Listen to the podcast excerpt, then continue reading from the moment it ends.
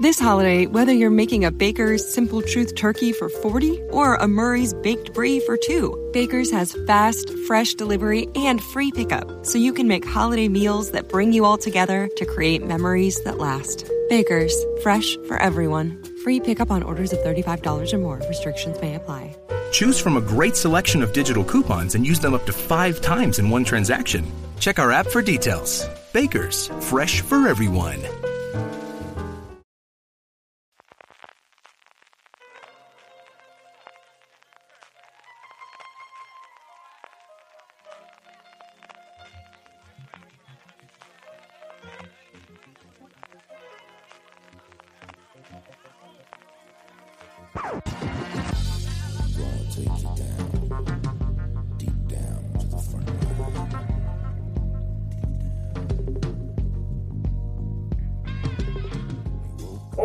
Y bienvenidos a Gran Angular, el programa de fuera de series donde analizamos un tema en profundidad y esta vez eh, vamos a analizar el festival, bueno iba a decir el festival, ya he empezado mal, el festival, que, que he descubierto que no es festival, que es festival, aunque yo creo que festival es mejor nombre, ¿eh? hay, que, hay que tramitar eso.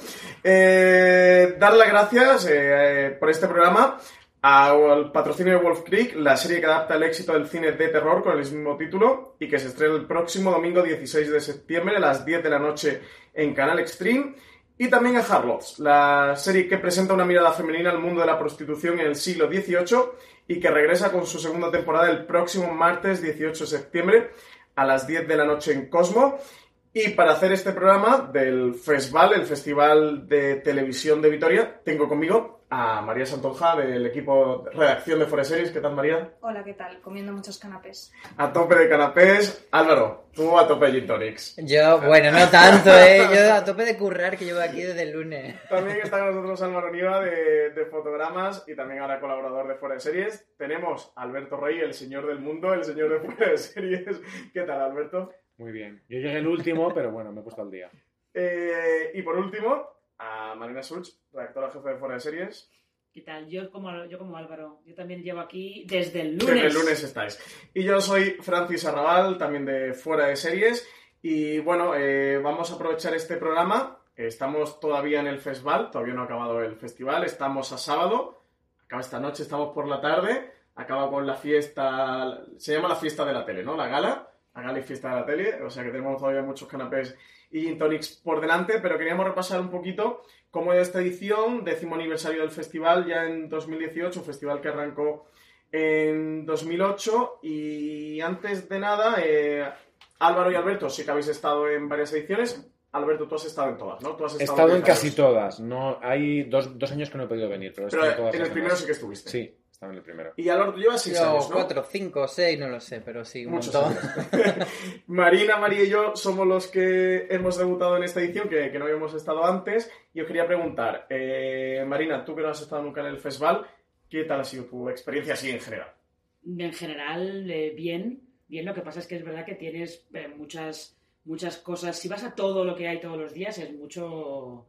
Es una maratón de televisión. es una maratón, acabas, acabas un poco harto de todo, de todo y de ver a todo el mundo a todas horas, siempre son los mismos, pero la experiencia en general yo diría que, que buena. No tengo tampoco nada para comparar con los años anteriores, claro. Es un binge watching de festival. María, ¿tú qué tal? Yo es que como solo estoy aquí desde el jueves, Nos para mí veíamos a por la todo, noche. todo bien, todo fantástico, no me ha dado tiempo a cansarme de nada, me he podido echar hasta la siesta, mm, nos están tratando muy bien, así que fantástico. Has estado un poco más de jolgorio. Marina sí que ha estado Marina está aquí Marina está picando redacción, y, pero... y nosotros más estado más al relajados. canapé que, Sí. que a la redacción.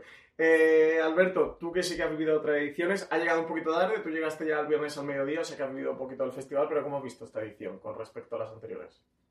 Mm, A mí me ha parecido, eh, viendo el programa, que había menos acumulación de cosas, que, que se presentaban otros años, creo que se presentaban muchas más cosas pequeñas muy seguidas y esta vez como que se han, algunas cosas se han, se han acumulado. Es cierto que desde que Mediaset no viene a este festival, eso es importante porque le quita determinada eh, relevancia o no sé cómo decirlo al festival, pero desde que, desde que no viene hay más, hay más espacio, pero de siempre este ha sido el festival en el que Antena 3 presenta sus series. Básicamente ese es el, el grueso de la programación potente y muy bien que hace Antena 3 de, de haber aprovechado.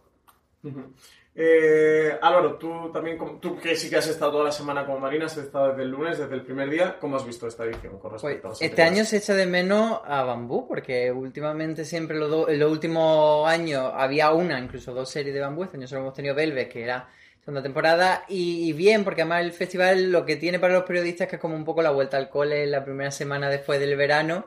Y es un poco el campamento de verano que estamos todos en el hotel y yendo a la, rueda de prensa.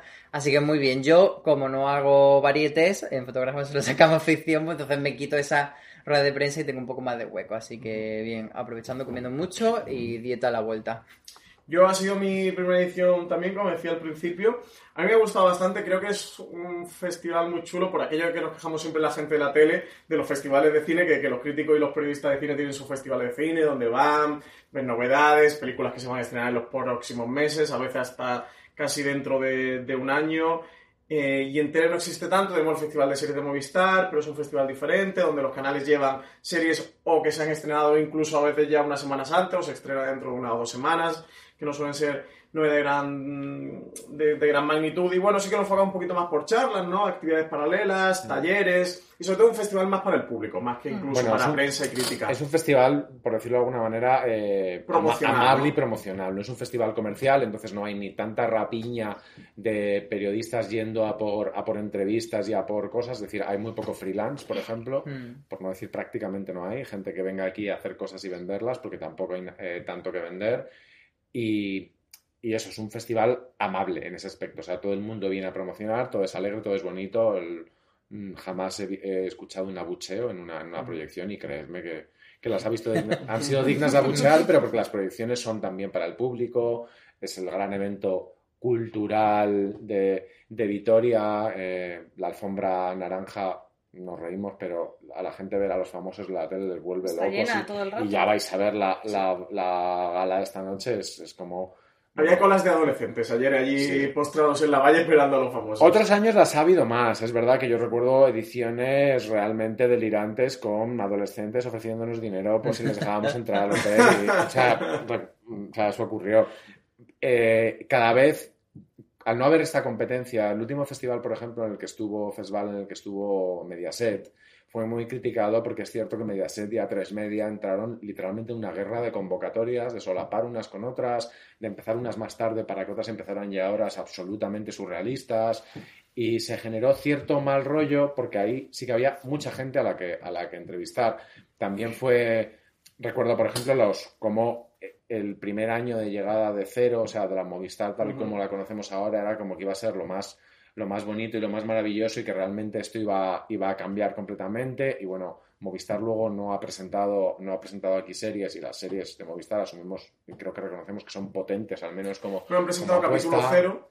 Sí, pero es la primera vez. Normalmente no lo suelen hacer y es verdad que y este año han tenido un pequeño problema que podemos comentar Sí, ahora lo comentaremos. relaciones Sí, ahora públicas. lo comentaremos. O sea, es un Sí, festival bueno, que cada año es distinto. Sí, o sea, Movistar en ese sentido aquí se trae una serie tipo Velvet porque es como más de público generalista, más similar a lo que hace Antena 3, Tele5, pero es verdad que luego se guarda Gigantes o de Madrid, como comentábamos otro día, para festivales como el de San Sebastián, que, que son otro, otro público y otro contenido diferente. Lo cual le quita cierta legitimidad. También no está Netflix con la, con la producción propia, ni se la espera.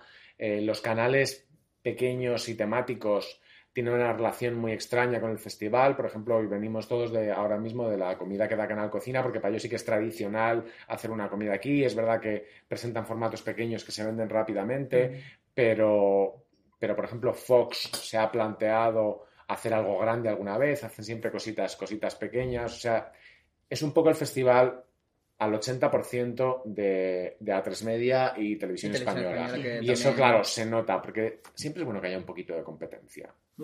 Sí, eh, mm, sobre todo comentar un poquito qué es este festival para que los oyentes que, que no pertenecen tanto a la, a la industria lo, lo conozcan. Y bueno, yo creo que eso más o menos es esto. Al final es un festival que sí que yo lo he notado muy de prensa, lo que decía Marina, que vas coincidiendo con los compañeros en todos los círculos, que sobre todo Sí, pues, al final hay una, periodistas. una- una acumulación de ruedas de prensa Sí. que se podrían hacer en Madrid perfectamente, pero irían espaciadas pues el día que se presenta Masterchef, el día que se presenta tal, y aquí lo tienes todo, Todo condensado en una semana, pero sí que es verdad que desde que pasó lo de Mediaset han intentado compartimentar bien los días de que, el, por ejemplo, el día que se estrena Presunto Culpable no haya otras series gordas de eh, la 1, entonces la serie de Antena 3 se estrena y ese es el día, o sea, el estreno gordo del día. Sí, es un festival más de convivencia que de, que de competencia. Y, y eso se nota también en, en el tipo de medios que vienen aquí.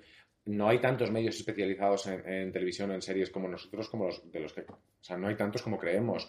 Hay mucha prensa generalista que es la que realmente le interesa a tres media a televisión española, incluso mucha prensa del corazón. O sea, hay. Por poner un ejemplo, hay un vídeo con declaraciones de estas caliente caliente de, de Patricia Conde que viene de la alfombra roja de la presentación de cómicos de Movistar. O sea, mm, al final este festival lo que busca es la relevancia en todos los canales posibles.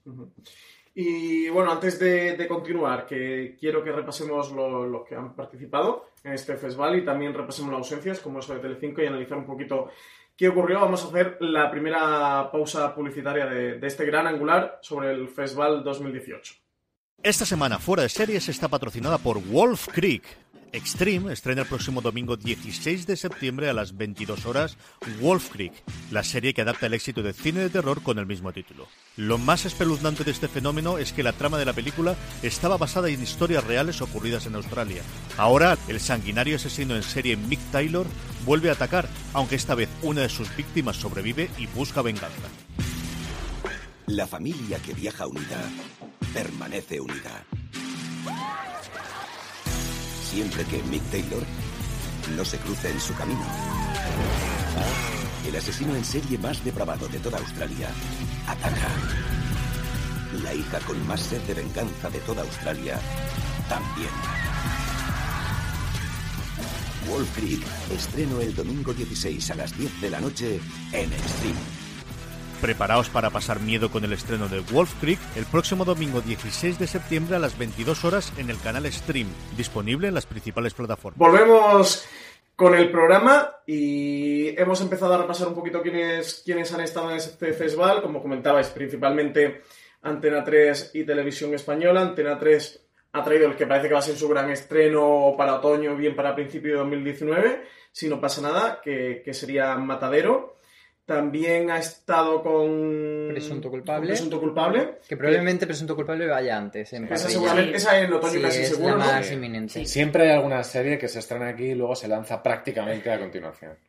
Y, y otras que se quedan mucho otras que no, tiempo, sí. porque eh, el- sí, recordamos el tiempo entre costuras fueron como dos, tres años eh, entre que se presentó en Vitoria y que, Y se, y que se estrenó, sí, sobre todo esas series que son miniseries cerradas que la pueden emitir en cualquier momento, pues... Y yo ayer en la, en la presentación, en la, en la proyección de Matadero, tuve un déjà vu porque de repente dije, este programa, no he visto yo este mismo anuncio el año pasado, es un programa que se llama El Contenedor de, de La Sexta, y digo, yo creo que esto se presentó aquí otro año y no lo han llegado a emitir, pero bueno, la tele es así. La tele es así. Bueno, la de Matadero sí que eso no tiene fecha, podría tardar un año, ¿eh? pero en principio, si no otoño, se espera para primero 2019. Luego Televisión Española ha traído el Continental, que ahora hablaremos de ella, que Álvaro y Marina la vieron Sí. y os ha encantado, yo creo que la Sí, serie ahora- que vamos a llevar el festival. Ahora. Eh, también la segunda temporada de Estoy Vivo, Movistar Plus ha traído la segunda temporada de Velvet Colección, Velvet para ti, para Alberto, Para mí es Velvet Velvet. a secas. Todo es Velvet. y, y también Capítulo Cero, la serie creada por Joaquín Reyes, Ernesto Sevilla y Miguel Esteban. Que recordemos que son nuestros invitados en el primer Fuera de Series Live de Madrid el día 21 de septiembre, fin de la promo. Muy bien, muy bien, muy Muy bien por ese spam, Alberto. Qué enseñado te tenemos para el poquito tiempo que llevas en podcast. ¿eh? No, maravilla. yo venía enseñado. ya. Yo venía muy vendido ya. Luego, eh, Fluxer, que es del grupo A3 Media, ha presentado también un thriller juvenil que se llama Más de 100 Mentiras y Terror y Feria, una serie producida por los Javis. Que no creada por ellos. No, no, No. producida por los Javis. Eh, luego, TNT ha presentado esta comedia que está preparando con Javier Cámara, que se espera que se estrena primero de 2019, que tiene muchas expectativas. Se llama Bota Juan. Y ha cometido otro de los grandes errores de este festival, que es presentar lo que ya has presentado sin llegar a presentarlo. O sea, esta ronda de presentaciones de os pondremos las primeras imágenes. Sí, ha sido un vídeo muy cortito, Esto es un poco raro, pero bueno, enseñado. al final tiene repercusión. que hablaremos. Luego, una serie muy curiosa que se llama La Víctima número 8, de una coproducción entre el canal ETV Vasco y Telemadrid, que Marina y Álvaro tú también has visto, así que comentando porque esta yo tengo muchas ganas. Y luego de ETV también presentaron una cosita que se llamaba...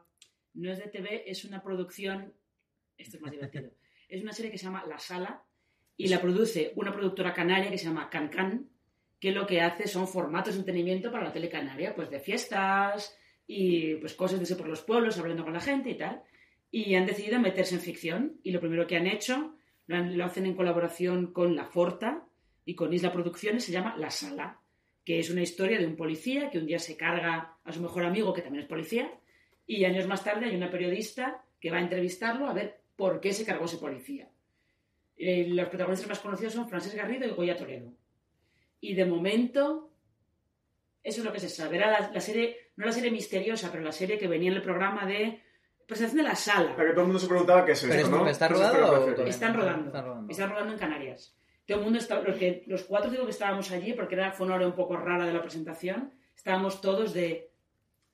Yo a ver qué es esto, porque la sala. No sé. Sí, hay, hay determinadas cosas de marketing rarísimas. Por ejemplo, ayer, nuevamente en la presentación, en la proyección, perdón, de, de Matadero, se pasó el tráiler de una película que es el típico thriller cuyo, plan es sí. que arrase y yo no sabía ni que existía Es esa película, que es la ¿cómo nueva película de? Oriol Paulo y que, y que la protagoniza eh, Adrián Ugarte. Adriana Ugarte y Chino Darín, me parece que Sí. está ahí también, o sea que es, y es como Y con, Vale, un un trailer que te lo destripa todo. Un Sí. tráiler que sí, sí, sí, un tráiler que lo explica todo, sí. pero, pero no acabas de entender bien si es que se les ha colado ahí, si no estaba previsto para este mes, si es que mm, Es un poco extraño. ¿no? los timings de este festival siempre han sido muy raros. Recordemos lo del tiempo entre costuras, que estuvo, vino tres años al festival. Y la tres la catedral del Mar no se presentó también aquí, luego tardó mucho en, en Sí. emitirse. Pero había tardado tanto, es que con el tiempo entre costuras, Antena 3 Fueron eh, varios tuvo, una, tuvo una, una estrategia muy graciosa y es que como tardó tanto y luego les funcionó, validó un poco la, la estrategia de es que podemos tener una cosa cuatro En años en el cajón y yo creo que fue una cuestión de suerte porque luego se ha demostrado que otras cosas que han tenido en la nevera las han sacado Y eh, han envejecido claro. mucho más. Y veremos a ver, bueno, una de las cosas que se ha dicho en este festival, a, a propósito de serie guardada en el cajón, es que eh, 14 de abril La República va a salir del cajón siete años después del rodaje de la segunda temporada, pues van a rescatar el vídeo de la uno de sus primera protagonistas que murió fallecido. Ah, eh, hace años Sí, Alex Angulo. Alex Angulo, Entonces sí. es un poco friquito del asunto, pero bueno, ya hablaremos Que es lo una de las grandes noticias, ¿no? Del festival. Sí, que- sobre todo, sobre todo porque a Fernando López Puig, que es el jefe de ficción de Radio Televisión Española, no solamente en Vitoria, sino en todas las ruedas de prensa en la que está él, Siempre. Se en todas hay una pregunta que es, Fernando, perdona, ¿qué vais a hacer con la República? Claro, pero eso Todas. desde hace siete años se, lleva preguntando. pregunta. Sí, siempre sabías que no iba, y de hecho cuando lo dijo nosotros estábamos como los móviles, en plan, pues nos va a decir lo de siempre y tal, y de repente fue como ¡Ah! De ¿Qué repente pasado? dijo, Os sí, no, sí. de repente dijo casi literalmente, no, te puedo decir que esta temporada vamos a Sí. emitir Cazadores en la República. Y todo el mundo empezó como, ¿cómo? Y claro, y claro, todas las preguntas del Continental por acá pasaron a segundo Lo plano. cual es un poco también un caramelo envenenado porque Sí. nadie te asegura que vaya a ser una buena serie. Claro, Bueno, pero la primera temporada, o sea, ya no era una, no una serie que rescate mm, de cero, una serie que la primera temporada estaba bien y que la segunda entendemos que irá por esa línea, entonces... Sí, de todas maneras también dijo que estaban revisionándola para ver cómo había envejecido y si tenían que hacer algo, sobre todo a ver qué hacían para poner de refresco, porque claro, hubo una primera temporada que ya está emitida. Lo que sí hay es también otras miniseries que guardaron en el cajón por cuestiones políticas que también tienen que ver si han envejecido bien o mal, porque, claro, es que son siete años. Es muchísimo tiempo. Sí. Bueno, eh, tenemos eso, como agentes eh, que han participado en este festival desde una televisión pública, como es Televisión Española, a otras cadenas que son privadas pero emiten en abierto como Antena 3. Está esta ausencia de Telecinco que, Alberto, ¿qué fue lo que pasó? O sea, ¿cuál fue todo el lío de Antena 3 y Telecinco Bueno, para que Telecinco no haya vuelto a pisar el Nunca lo sabrás porque al final estos festivales tienen su, su trastienda de, de financiaciones y de patrocinios y de...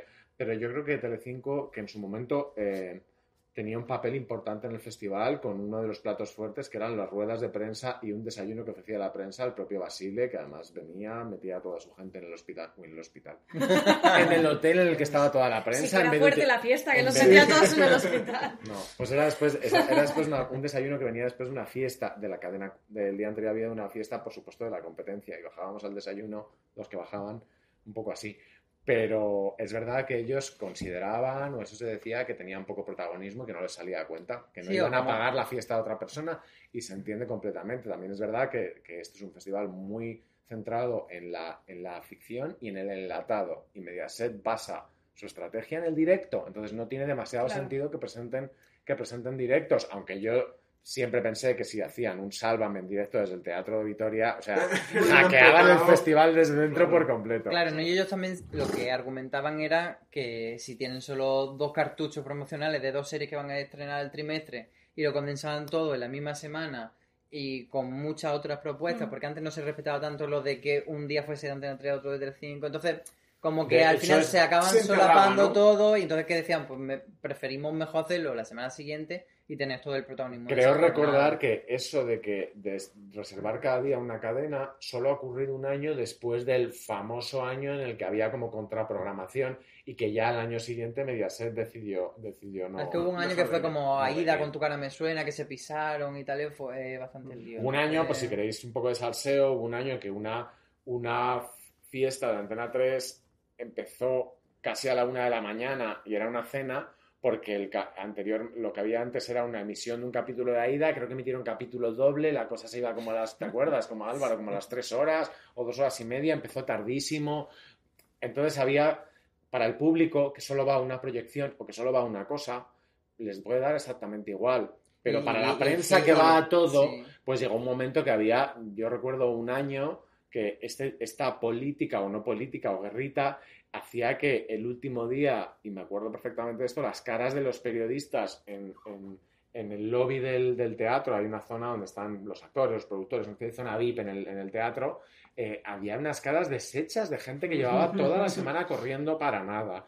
Y al partir de ese año las cosas se, se relajaron un poco, pero también es verdad que tampoco es que Mediaset tenga unas apuestas de ficción tan potentes y sobre todo tan eh, cohesionadas como las que tiene A3 Media Bueno, y tiene toda una estrategia. Sí, sí, no, porque al final eh, Antena 3 va a estrenar este trimestre dos series que van a ser Presunto Culpable y Matadero a priori y Telecinco también va a presentar eh, dos series, seguramente será una o La que se avecina o Vivir sin permiso y tienen algunas más, entonces eh, podrían venir perfectamente tenido si sentido quisieran, sí, Sí, también había una cosa de premios. Pero- Es verdad que, que el reparto de premios, los premios los que yo he sido jurado hasta este año porque han cambiado el sistema, eh, siempre era muy polémico porque se intentaba hacer una cosa justa, pero al no ser un, al no ser un festival competitivo, sino No. más promocional, también se, se intentaba que hubiera cierto punto de reparto en los premios. Hubo años que el jurado no estuvo de acuerdo en determinados premios especiales que lo que hacían era cubrir esa, cubrir esa cuota. Yo recuerdo un premio a, a- a Gran Hermano VIP, me parece que era, que no os quiero contar que periodista valenciana rubia se llevó las manos, a la, las manos a la cabeza con aquello y quizá con cierta razón, porque eso desvirtúa los festivales, la- que, no, que no sean competitivos, que no haya nominados, que no haya sorpresas, que no haya tal, desvirtúa un poco la idea del, Sí, el valor del de ese festival. No, yo- y el yo- valor de la competencia. En mi opinión no debería haber premios en un festival de este tipo como tampoco en el MIM Series, que el reparto es que es muy...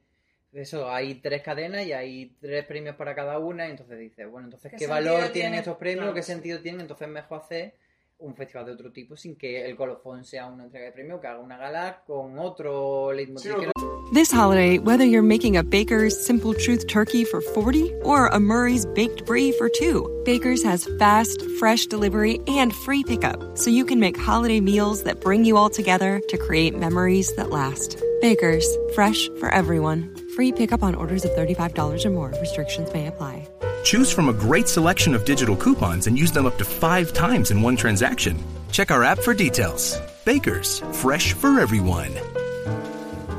Si estás buscando un buen podcast de análisis y debate en tu idioma, te invito a que escuches Pulso y Péndulo. Yo soy Carlos Curbelo. Y yo soy Fabiola Galindo. Todos los jueves analizamos temas de actualidad en Estados Unidos y Latinoamérica. Fabi y yo no siempre estamos de acuerdo, pero sí tenemos un objetivo común. Queremos servir como antídoto contra las noticias falsas y la polarización. Pulso y Péndulo. Busca nuestros episodios en Apple Podcast, Spotify o en tu aplicación favorita. Entregar premios porque al final, pues eso, estamos condicionados. Pues es, más allá de Televisión Española y Antena 3, del grupo A3 Media también estaba Fluxer, eh, que es, ¿sabéis que es el servicio este bajo demanda gratuito que tiene el grupo A3 Media? Estaba una cadena también privada de pago como es Movistar Plus, que presentaba dos productos, un canal de pago como es TNT y otro como es Fox, ETV, que es la cadena Autonómica. autonómica de- del País Vasco, y bueno, también en esta colaboración, esta coproducción con Telemadrid y Globomedia, ¿no? Globomedia también está en, Sí, en la víctima en la número víctima. 8. Sí.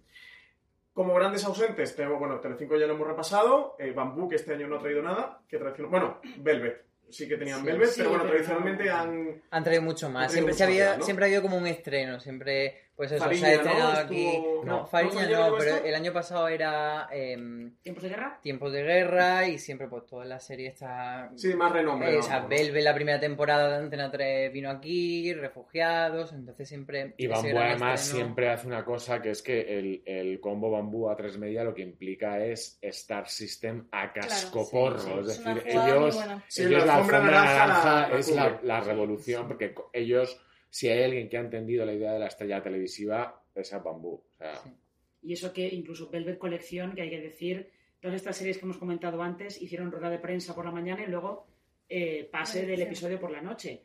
Velvet Colección solamente hizo el pase por la noche y se trajeron a todos los protagonistas principales.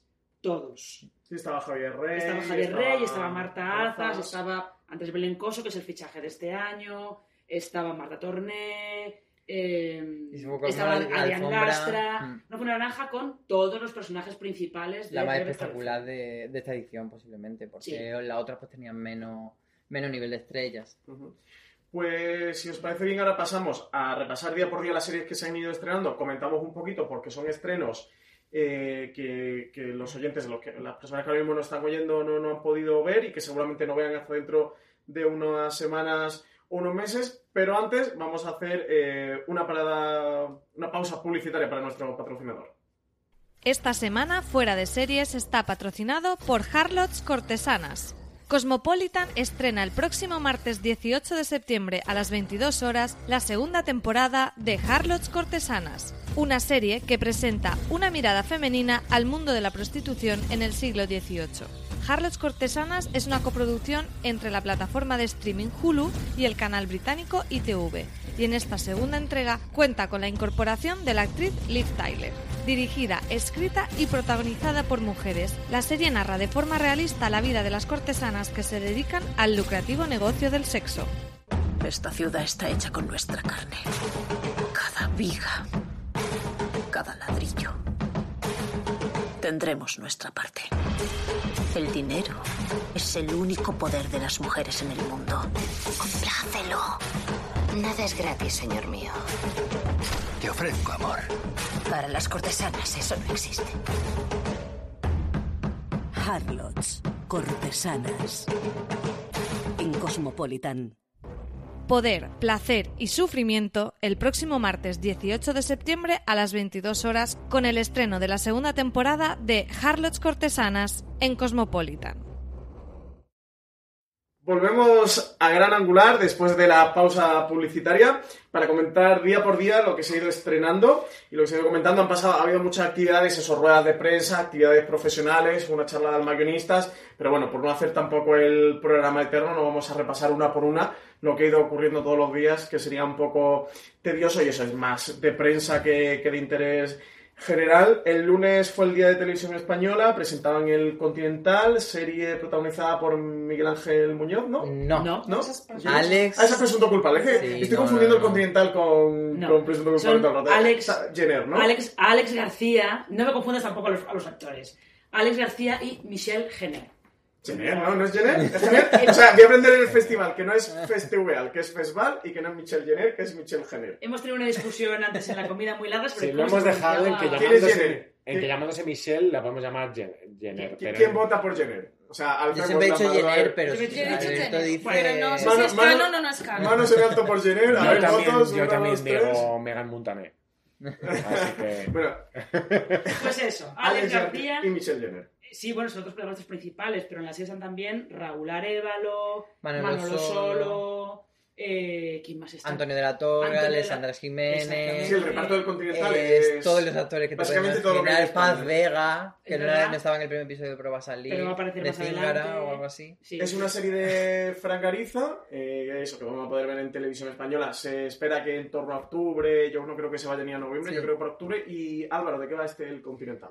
Pues según nos dijeron es una especie de distopía porque son los años 20, pero no son los años 20 reales porque hay una ley seca, hay unas Fábricas. chimeneas industriales en Es mitad como de la ciudad. Marvel, ¿no? Es Sí, Tierra entonces, 3. claro, es como un poco, pues eso, un sitio donde pues hay unos gángster, hay dos equipos, los malos y los más malos, y hay una destilería y todo, pues un poco así. Ella se supone que es un personaje femenino empoderado, dicen, tampoco en el primer episodio vemos No, que no sea sé. realmente tan empoderada. Y, y va de que Alex González... eh, Alex García. Perdón, García, tengo, tengo con Alex González y Alex García un, un problema muy serio. Alex García, Este que podcast es, no es Alex García que es ¿eh? Ricardo León, puede ser el personaje. Ricardo León. que Ricardo llamaba, León, sí. pues eh, le compra el Continental a Manolo Solo, que Que es un bar, ¿no? es un bar como un poco ruinoso a nivel económico y entonces decide relanzarlo como el local de moda y convertirlo en medio cabaret y tal. Y entonces ahí pues eso, las luchas de, de gángsters, pero eso, todo un poco Y en, teoría el personaje de Michelle Jenner, que es la hija de Manolo Solo, en algún momento, y porque se vio en el tráiler, acabará siendo también como la primera mujer gángster y se va como que será la dueña de todo el cotarro. O sea, ya empezamos con las mujeres adelantadas a su tiempo, que es uno de los grandes timos de la narrativa pseudofeminista. Teniendo, teniendo en cuenta que esta serie está fuera del tiempo. Porque esos años 20 no son... Pero son años 20 en España, ¿no? O sea, la serie ocurre en España. Claro, pero con la ley seca. Pero... Ley seca americana. Sí, en realidad ellos nunca, me- nunca mencionan nada de lugar No, ni ni nada. de época. Pero eso tampoco Pero- tiene por qué estar mal, quiero decir, eso es Dick Tracy, eso es Sin City. o sea, A ver, es- Yo eh, te voy a decir que a mí, a mí el argumento me interesa. ¿eh? Sí. Luego la serie yo sé que... en es una cierto modo, pero a mí en cierto modo eh, dijo Fernando López Puy, y puedo comprar esto, aunque yo no estoy de acuerdo, que es un poco como Águila Roja, que era el siglo de oro, pero aquel siglo de oro. Sí.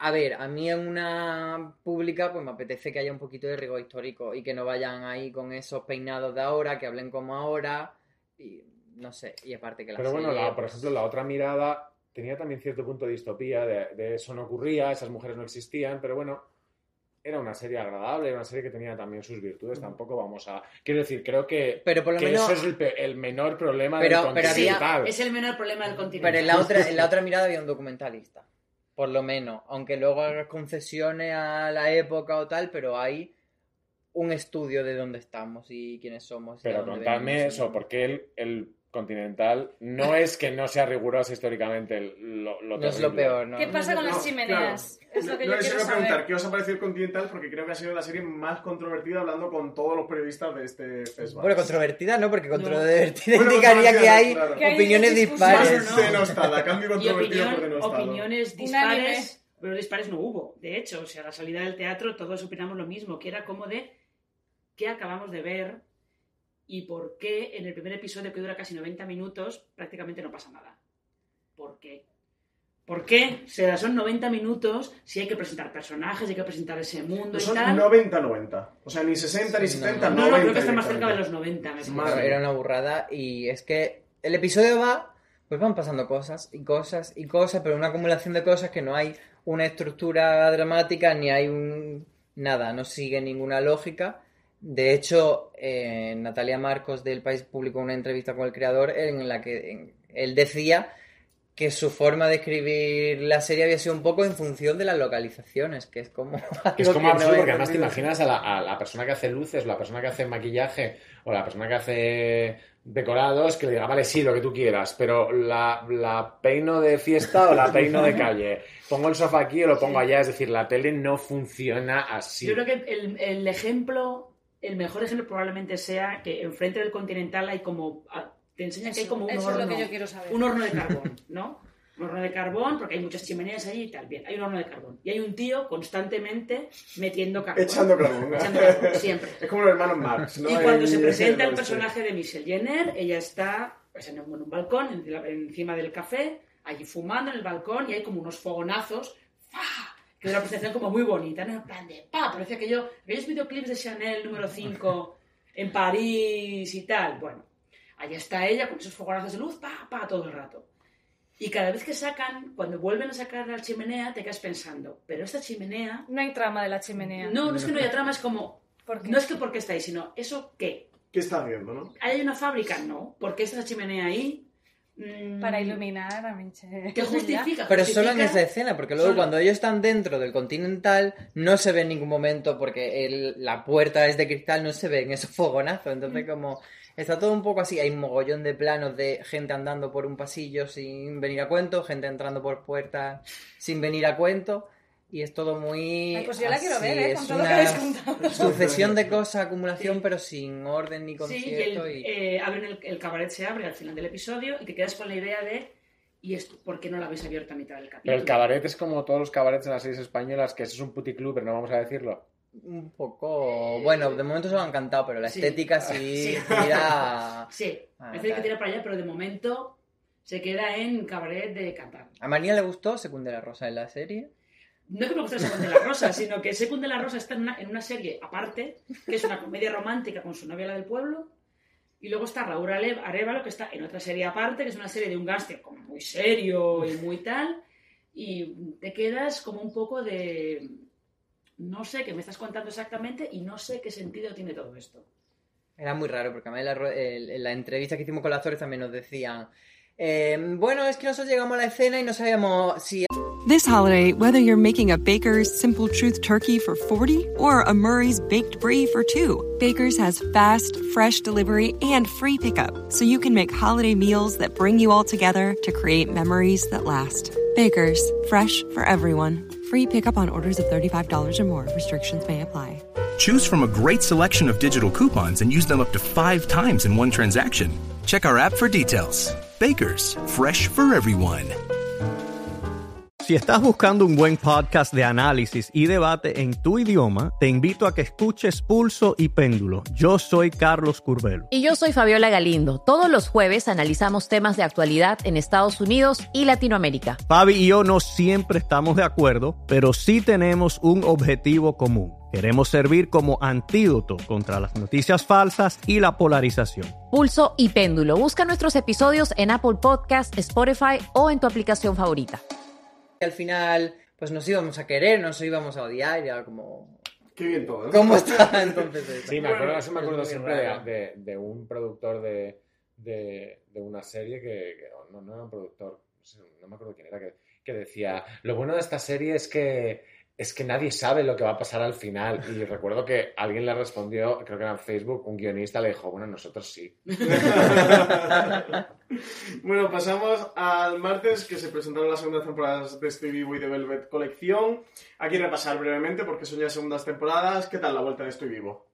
Eh, yo creo que muy bien. Para lo que también hay que tener en cuenta que después de El Continental nos parecía que era una obra maestra. ¡Tiene estructura! ¡Diálogo Claro, pensado! hay estructura, hay un salto temporal y no te ponen el típico recurso del cartel de seis años más tarde. No, hay un personaje que le dice al otro, bueno, en este año y medio que no has estado han pasado estas cosas. O sea que lo manejan de otra manera.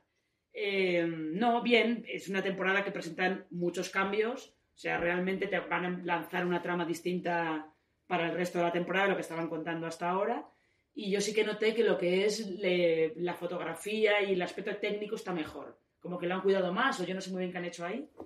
Parece que aparte que lo hayan cuidado más. Tiene muy buen arranque y además, si no has visto la primera temporada de Estoy Vivo y te da pereza ponerte al día, puedes ponerte con esta segunda temporada porque arranca una trama totalmente nueva. Hombre, te va a perder cosas Hace de las reseteo, ¿no? conexiones Sí, de... Pero hay cierto reseteo y ahora van a apostar, dicen, más por el terror. Hay una casa un poco fantasmagórica y tal y por ahí van a tirar en Era una, esta serie, era una serie tan loca, yo, yo recuerdo que se agradecía y además que los personajes fueran suficientemente estereotipados y bien escritos, pero con que no estuvieran llenos de complicaciones innecesarias, de manera que el espectador lo pueda seguir de una manera más agradable. O sea, no voy a decir que sea una serie para señoras, pero dado que es una serie que tiene un componente de ciencia ficción importante, no está mal que se haga accesible Mm. Que te en otras ancle cosas, que te ancle y que te apetezca verla porque no es tan complicada diciéndolo como algo muy a favor de la serie. Sí, eh, además es muy evidente que te tire a, a Vallecas, por ejemplo, eh, para hacer ese contraste y que no sea todo demasiado marciano ni demasiado friki. Luego, yendo a la segunda temporada de Velvet Colección, ¿qué tal esto? ¿Cómo vuelve?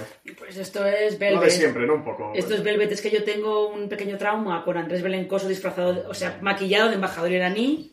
Bueno, no puedo evitar, tengo un pequeño trauma con eso. Y es pues Velvet, es que... ¿Qué dijeron tus compañeras de butaca cuando le vieron? Hay un momento en el que, porque él está todo, va- lleva todo el rato como unas, unas levitas de cuello mao y de terciopelo así verde oscuro y tal. Y, Y se el- baja un y el un coche, eyeliner, lleva y el eyeliner, eyeliner. y va maquillado con, pues, con un maquillaje un poquito oscuro, ¿no? Para escurcerle la piel. Y se baja en un momento de un coche y había dos chicas a mi lado y le dice una a la otra. Pero si parece Drácula. Yo viendo esas fotos recuerdo, ¿os acordáis en Kika cuando, cuando el personaje de Kika, que es Verónica Forque, que es maquilladora, a su asistenta, que es, que es Rosy de Palma, que es Juana, esta especie de bollera súper reivindicativa, la maquilla para que esté más mona? Y cuando entra el marido de la primera, le dice, Juana, qué guapa estás, dice, tu mujer, que se empeña en travestirme. Me recordaba un poco esta escena, esas fotos, y no he visto la serie, ¿eh? Sí, y no, es, es Velvet. Se supone que van a introducir una trama como más oscura y como más perturbadora con este embajador iraní que tiene unos negocios turbios con, con Godot y que quiere utilizar las galerías para sus cosas y tal.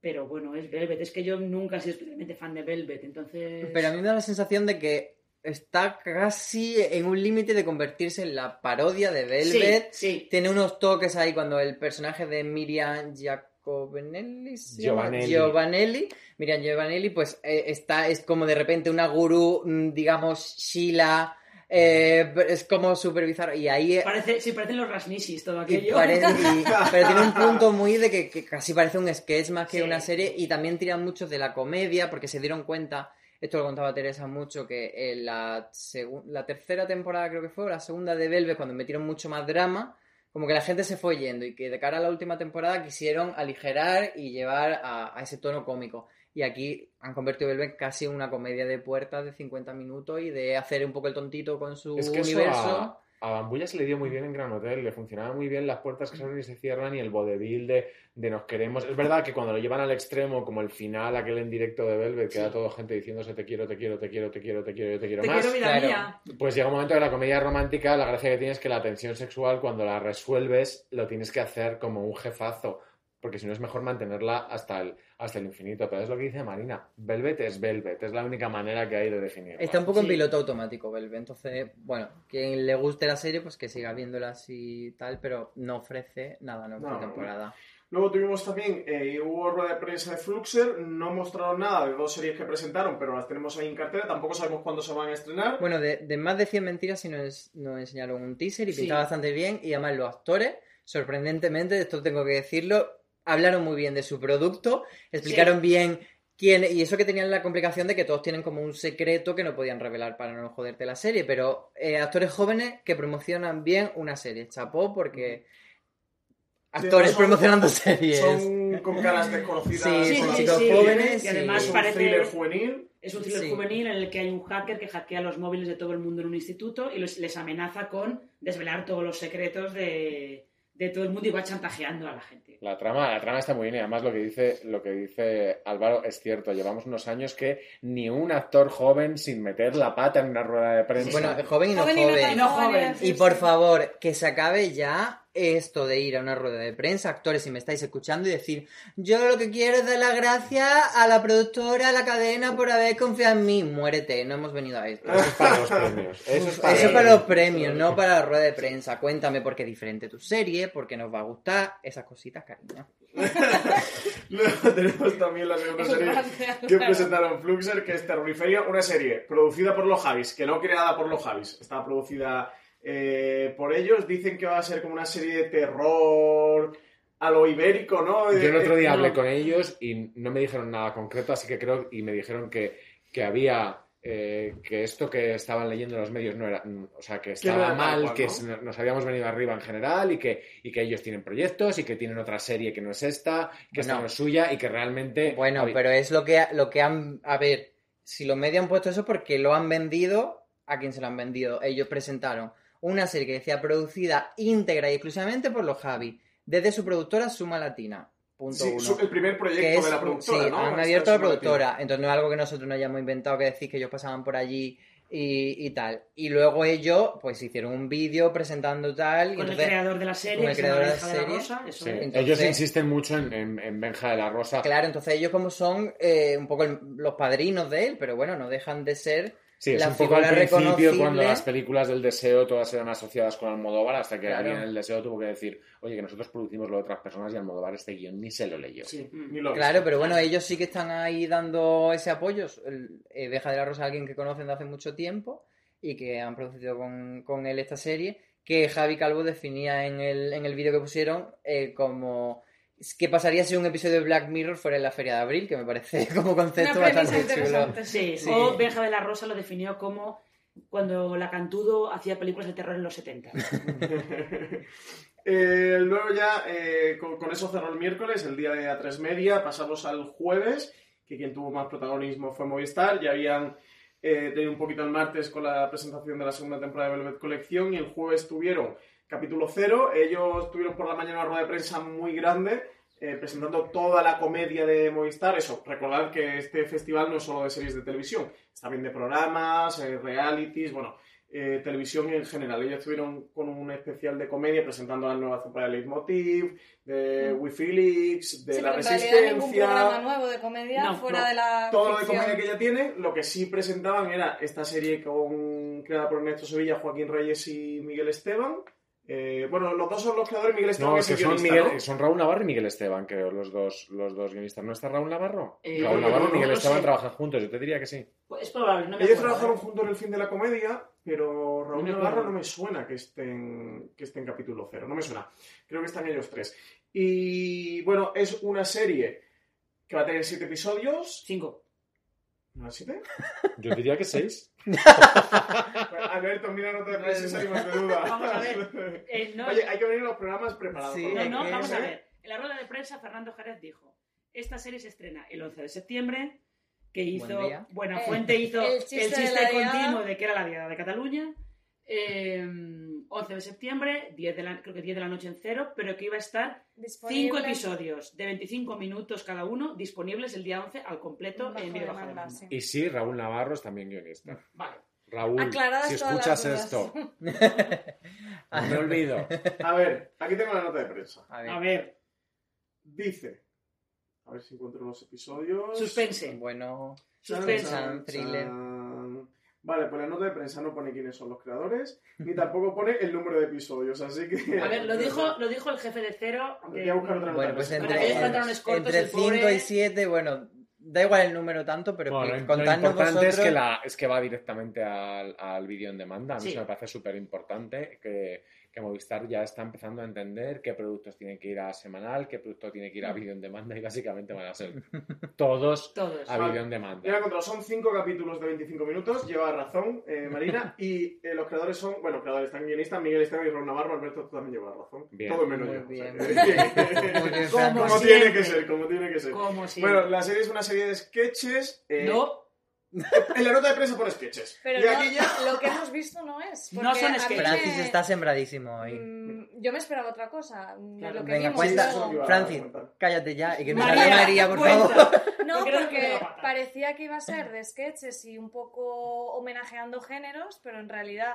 obviamente, parodia de géneros, pero al menos el primer capítulo que vimos tiene como una historia propia, muy rocambolesca, muy divertida, que obviamente hay homenajes y tiene un giro, pero es una historia muy Pero particular. Una pregunta, ¿cada episodio eh, homenajea a una serie en plan el de Star Trek, el No, de tal? Es que eso no? es lo que parece la promoción, porque tú ves la promoción tipo Star Trek y esto va a ser una parodia de mm, el rollo Star Trek y en otro harán de otra cosa.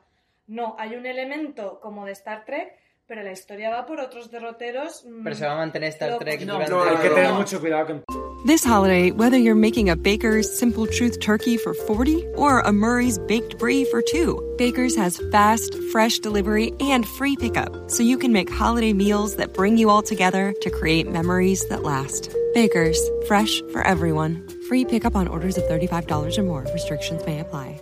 Choose from a great selection of digital coupons and use them up to five times in one transaction.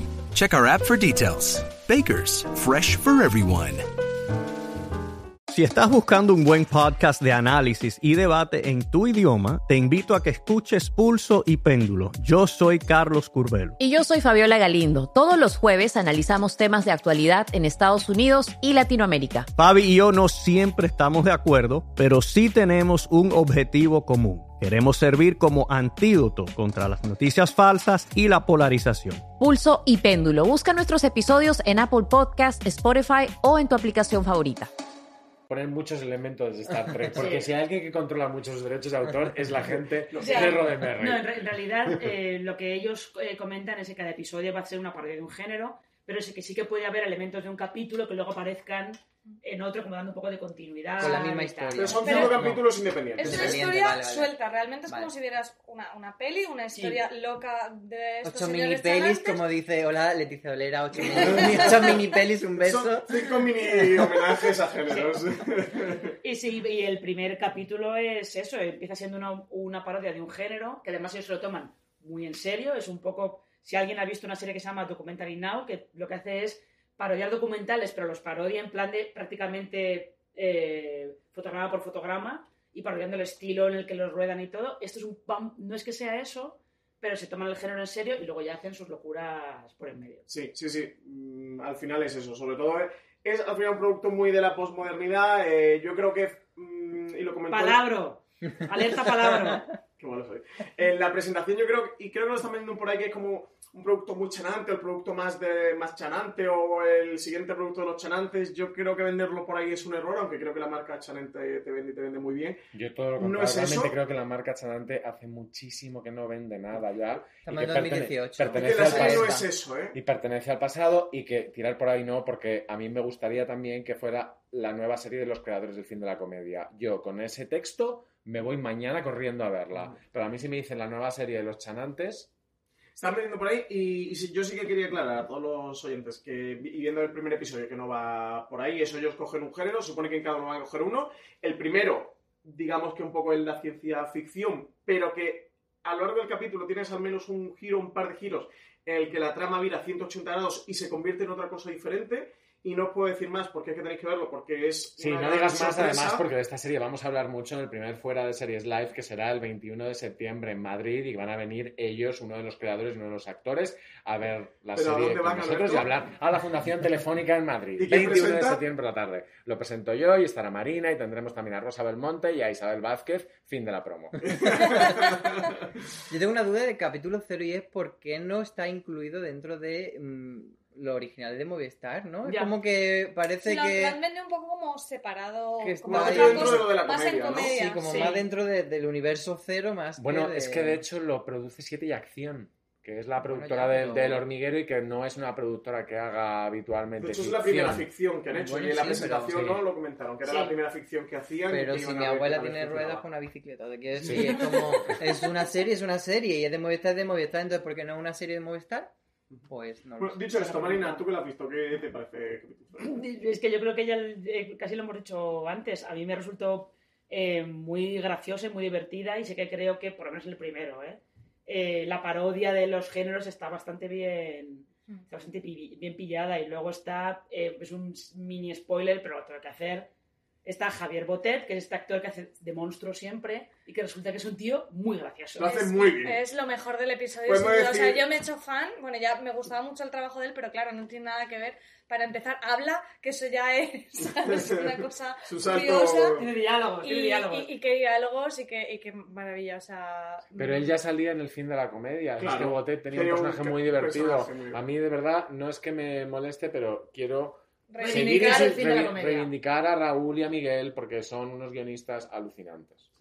Eh, Lo que pasa es que hay pelucas, ¿eh? Tú estás diciendo que no es chanante, pero tiene un Hay toque chaman- chanante de pelucas y tiene maquillajes un toque de locos. maquillaje, pero no es muchachada nui, Sí, no, no, es no, mucho no, no coconut, no es nada de esto. No es la gracieta esa repetitiva de ellos, eso no es, Sí. pero sí tiene un punto de, de Bueno, es que Joaquín tampoco, Reyes. tampoco van a renunciar, es decir, pedirles que claro. renuncien completamente. No, es parte de su sello, claro, es parte Claro. de su sello.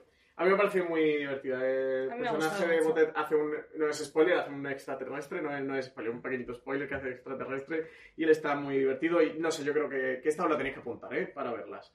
Eh, que es lo más chulo que, que hemos visto por este festival, al menos para mí. Eh, y acabamos con lo que ocurrió ayer viernes, que presentaron... te has saltado una serie. ¿Lo has hecho aposta? Presunto... Te has saltado presunto culpable. Es verdad, me saltaba presunto culpable el miércoles de Claro. antes. En la hora de la siesta, que mala, Francis.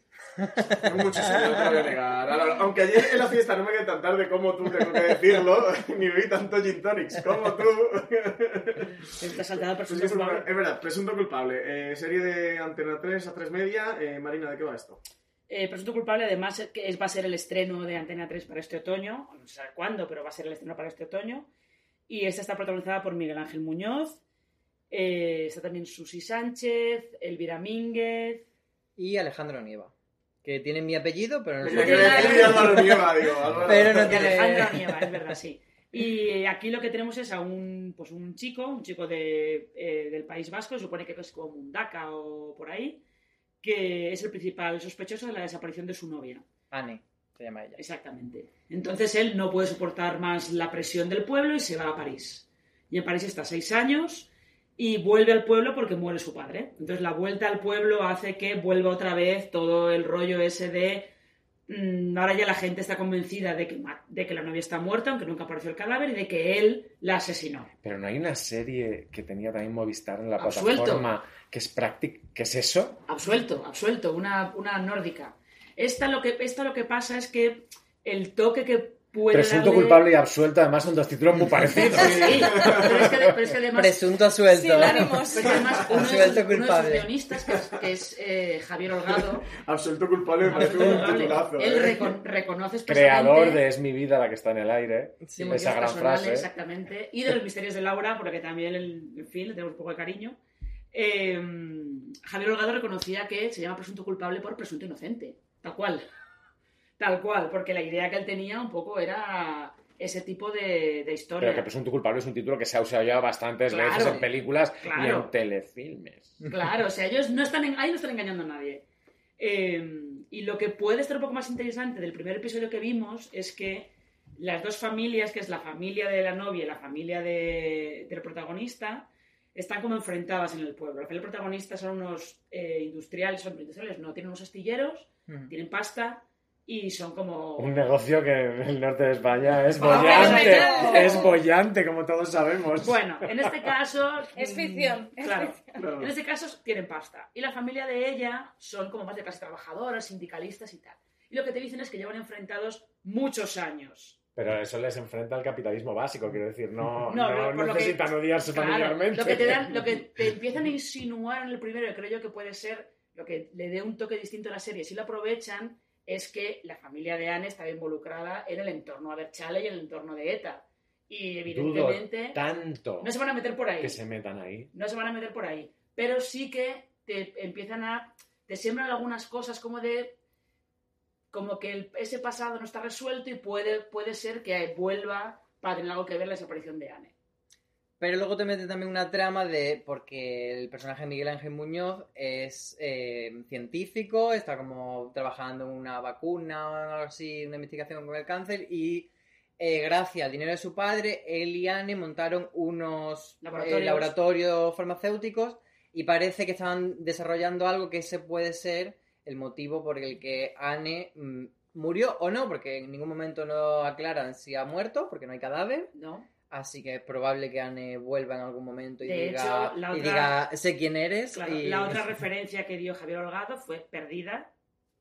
Así que no más Hay que tenerlos muy cuadrados para Me esas quitado de la referencias, cabeza. ¿eh? Pero bueno, Javier la Holgado es muy buen guionista. Madre Lo que está claro es que en esa sala de guiones no hay ningún economista, porque solo con lo que habéis contado es luego la trama Hombre, a mí, económica. astilleros, laboratorios Sí. farmacéuticos, Mo- monta- y entonces montan el concepto y entonces montan un laboratorio farmacéutico es como en plan de entonces se fue del pueblo a Nueva. York se hizo Tom Model y cuando volvió o sea en la ficción me puede funcionar pero a lo mejor la incredulidad me la suspendes con, con hilitos A lo mejor el único universo distópico no es el del pero bueno si la serie funciona ¿quién... A ver, yo- a mí Miguel Ángel Sil- muy Miguel Silvestre.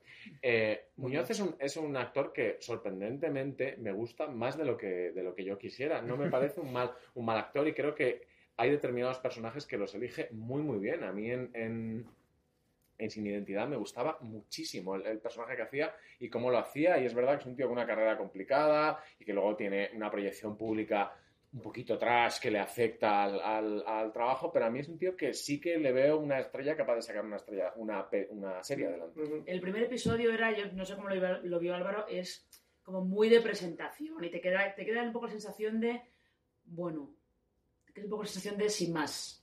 Es muy presentación, los paisajes son preciosos, a todo alrededor del País Vasco, pero Hay mucho helicóptero, que yo tuiteé que a se habían comprado un dron y que lo estaban amortizando, pero me aclararon que no, que era Helicóptero. helicóptero, que vale mucho más dinero, pero sí, hay mucho... Oye, de drones nada, aquí helicóptero. Hay ¿verdad? mucho plano de No te helicóptero. Eh, bueno, por situar un poco a- al oyente, yo creo que decir que pertenece a la productora Boomerang, que es la productora de Mar de Plástico, ya nos dice mucho. Esto puede ser un poco eso, Mar de Plástico en el norte. Y a mí me faltó que el primer episodio tuviese un gancho mayor. Hasta el la última escena ya te dan como un input de decirte mm, para que tú pienses si Miguel Ángel es culpable o no, que yo creo que eso tendría que estar mucho más sembrado y, y que el espectador estuviese todo el rato con la cabeza Dudando. moviendo, dudando y tal. Pero no sé, yo estoy un poco harto ya de estos thrillers de una persona desaparecida y quién es el culpable, vamos a sospechar todo. Entonces no me parece que tenga eh, un elemento demasiado original con respecto a otros para que mm, yo diga quiero ver presunto culpable después de haber visto, por ejemplo, Sé quién eres o Ujú. todas que hay un montón de series de, de niñas muertas. Y Género. Sí, es, como- es un género de, de- serie sí, no es un- española. es, un, prácticamente un género, las Dead Girls. Y un género. entonces eso, a mí me, me quedó esa sensación de... Y luego, por favor, Susi Sánchez y Elvira Mingue, que son dos monstruos, me da mucha pena que se queden solo en señoras férreas que están enfrentadas una a la otra. Ojalá que, que rasquen ahí y veamos mucho de ellas porque son dos actrices con dos ovarios. Ujú. Vale, pues ya sí que entramos en el último día, el viernes, que lo primero que hubo, después de la comida que nos brindó Alberto Rey en el... ¿Cómo es? Saga, saga- Sagartoki, el asador. Sagartoki, con los famosos huevos que una Que si vais a experiencia Vitoria- 5D que, tenéis que vivir en que Vitoria. sepáis que no les están pagando por hacer esta promoción gratuita. No. Y deberían. que me cuesta un capital cada año. Muchas gracias por la comida, Alberto. Gracias por venir. Después de la comida tuvimos que salir corriendo a la presentación de Bota Juan que, que hacía TNT eh, a las 4 de la tarde, muy pegadito a la hora de la comida. Y bueno, por lo que tú comentabas al principio un poco, ¿no? Alberto era una presentación con Juan Zabala, eh, director del, del canal. Y sin estrella. Y eso, Y y tenemos eso a- yo creo que no presentaron la de estrella del todo. del canal. Director de. No presentaron la serie del todo porque no tenían a, a la estrella que es la que es el driver de este producto, que es Javier Cámara. O sea, Javier Cámara es probablemente nuestro, si quitamos a Bardem, es nuestro actor más, más internacional y a nivel de calidad de las cosas que hace fuera, es yo creo que es el que tiene el currículum mejor, mejor hilado y más, y más impecable. No estaba y a mí me parece bien que sin estar él no presentaran la serie porque las Bueno, pero- entrevistas a él van a volar en cuanto a la serie. Bueno, funcione. pero al final esta serie ya se había presentado en Madrid, entonces era un poco más, yo creo que por tener presencia, porque es un festival que trae mucha afición y era como, no pretendía ser una presentación, claro. De hecho, el slot, el slot de las 4 de la tarde, después eh, nosotros Era comimos por sí. nuestra cuenta, pero había una comida de Fox que otro programa, es decir, la hora de la siesta, eh, aunque presentes Scorsese, bueno, de hecho que si, si presentas Scorsese a la hora de la siesta, nos voy a decir en qué se Por convierte. eso, como tampoco tenían el siesta. episodio para enseñar y todavía queda bastante para estrenar, pues bueno, Sí, era una querían- forma de estar querían tener presente. presencia también porque es su primera producción. No, Sí. es la segunda. es la segunda. Es Ah, la es la segunda. Es la segunda, pero era bueno, pero sí es como... ¿Cuál era la primera? La primera es todas las mujeres, que luego como se convirtió en una en película. Donde- pero no, no, no, no, no, ¿no? no, De era Mariano era Barroso. Mariano Barroso, Ah, con, de Eduard, Barroso. con Eduard. Y lo, lo que pasa es que luego se, al convertirse en película y funcionar mejor como película, de hecho creo que ganó el Goya Claro, al guion original, me parece, habiendo sido antes una, Una serie, digamos que invalidó la, invalidó la serie y puedes Pero es verdad que tiene bastante tiempo, es como la, la de- primera serie primera de la nueva De generación. esta nueva no- época, sí, de- también como pasa porque- con Movistar, ¿no? Claro, Que porque ellos ahora quieren... Claro. Crematorio y tal, pero ahora es como nueva Claro, o jornada. sea, todas las Exacto. mujeres, eh, no, el, Fue como el más un experimento no había, no había de- Netflix, no no había, Claro. o sea, no- la distribución era completamente distinta. y se quedó como una cosa de un momento y ahora TNT sí que quiere hacer una Era estrategia una serie de- muy pequeña, esta es una serie pequeña, pero todas las mujeres literalmente se grabó en casa de Mariano Barroso. Sí. O sea, era una cosa muy, muy, muy pequeñita. Ujú. Y esta es como, y además tiene a Javier Cámara, que es una superestrella, nos gusta, ¿no? Sí, Tenemos a Javier Cámara que interpreta a un ministro de Agricultura. Eh, nos enseñaron unas primeras imágenes, poquito primera imagen. y Parece como que se está postulando a presidente, ¿no? Eh, Sí. está ahí de- Sí, es es, un es- poco es- es beat, lo que él pero- pretende, es lo que él pretende. Y eso es un poco un pringado, ¿no? Un poco pringado que intenta ser algo más y, y lo vamos a ver en el, en el entorno con la familia, que la, la mujer es María Pujalte. No, no, como- no, no, no, María Pujalte es su jefe de gabinete. Mm, No doy una. en este caso, ¿eh? Denle Eh, café, por favor. Y Etsy Quesada sí es la hija, ¿no? Tampoco. Sí, Sí, Etsy sí. Quesada, que es la pringada. Sí que es la hija. Sí que hace un papel de la hija. que- Esti, Quesada. Quesada. Yo no sabía que estaba Esti Quesada en el... Yo tampoco y me acaba Sí, de dar sí. un bajón. ¿no? Sí, no, pero fíjate que, que está bien cogido porque es un poco la hija de Zapatero, aquella Sí, gótica, hija pues eh, gótica, es un ese rollo de la hija sí. gótica Que de... me estás jodiendo mi imagen Y y... está por ahí Esti Quesada. Y bueno, las primeras imágenes que nos enseñaron, nos enseñaron muy poquito. Bueno, pinta bien, ¿eh? De producción y Sí. dirección y tal. No, está, está Diego San José detrás. O sea, Sí. eso... Pinta bastante bien, Sí. Vamos a ver no qué hay tal. Da un poco de justificar. Aquí que siempre ponemos a los creadores en valor, eh, este es un tío al que hay que... El Que para pro- quien no lo sepa no es Frank ¿eh? Diego San José, ocho pellos vasco. Claro. o sea. El próximo jueves eh, presenta TNT su temporada y Sí. también van a hacer una presentación de, de, de Botajuan en la que va a estar Javier Cámara y sí que Y se va a hay estar. pinta que sí que vais a ver un episodio. Mm, Sí, El episodio eh, no, no nos han dicho que nos van a enseñar eso, no, no han dicho que nos van a enseñar Bueno. algo más.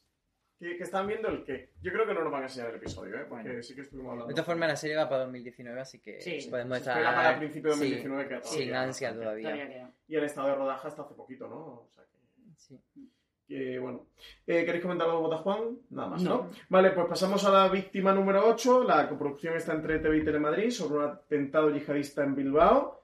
Y Marina, ¿qué más de esto? Porque nosotros no estuvimos en, la, en el pase. Eh, sí, eh, realmente es, pues es eso, es un atentado yihadista en Bilbao, un atentado, un alguien, vamos a dejar en alguien, eh, coge una furgoneta, arrolla a varias personas por una calle peatonal del centro de Bilbao, hay siete muertos inicialmente y hay varios heridos, y lo que hace la serie es seguir un poco al presunto terrorista, ¿Culpable? culpable, al principal sospechoso, que es un chico marroquí que lleva viviendo en Bilbao bastante tiempo y que tiene una novia que es bilbaína. Entonces la serie sigue a este chico, por un lado, mientras la policía lo busca, a su familia, que se encuentra de repente en medio de que no solo la policía los investiga, sino que empieza, hay como un clima hostil hacia ellos por el tipo de atentado que es y tal, y a la familia de una de las víctimas, que es, doble de tambor, una familia con dinero de Bilbao también. ¿De un astillero ¿Astilleros? No. Farmacéuticas. Creo que son, eh, constru- son constructores, me parece. Ahí sí que, hay- sí ahí sí que ha encaja. hecho hoja. Claro. Ahí en casa. Son constructores. son Ahí sí que Ahora hay sí que documentación. Esta no es una distopía. Y esto es un thriller.